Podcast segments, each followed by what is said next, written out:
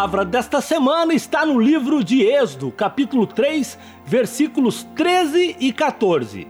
E diz assim: Moisés perguntou: Quando eu chegar diante dos israelitas e lhes disser: O Deus dos seus antepassados me enviou vocês, e eles me perguntarem: Qual é o nome dele? Que lhes direi? Disse Deus a Moisés: Eu sou o que sou. É isto que você dirá aos israelitas: Eu sou, me enviou a vocês.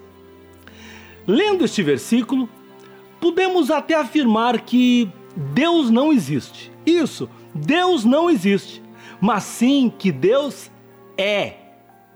Ele é, e isso basta.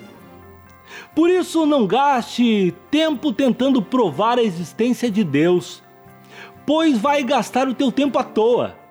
Deus precisa ser sentido, precisa ser vivido.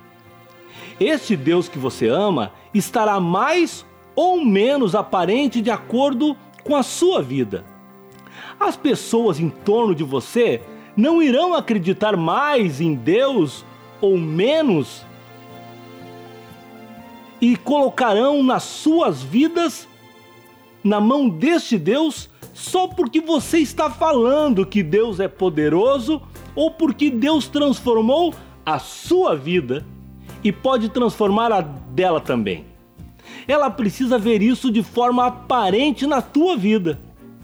Existe uma frase muitas vezes atribuída a Santo Agostinho que diz: Ande o mundo inteiro pregando o evangelho e, se possível, fale alguma coisa, afirmando que não o que você diz que irá impactar a vida das pessoas, e sim o que você vive.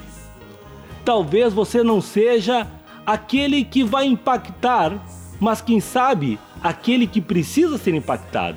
Então, se você é esse, ore a este Deus que é e diga a ele que você quer conhecê-lo. Então tenha certeza de que este Deus se apresentará a você